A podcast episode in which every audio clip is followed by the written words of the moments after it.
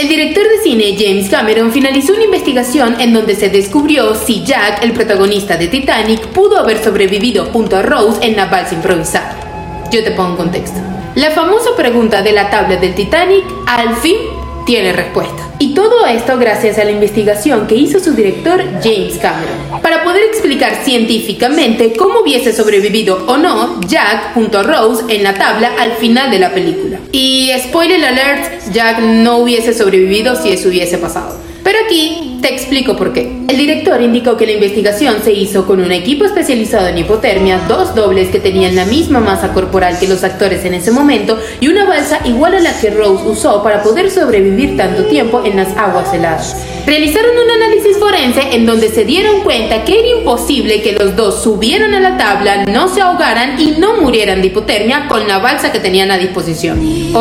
La supuesta balsa. Solo uno podía sobrevivir y tal como lo dice la película, fue Rose. Esta investigación formará parte de un documental que estará preparando el director que saldrá en el mismo momento que el restreno de Titanic en formato 4K en los cines. Así que lo van a poder disfrutar en las plataformas de National Geographic a mediados de febrero.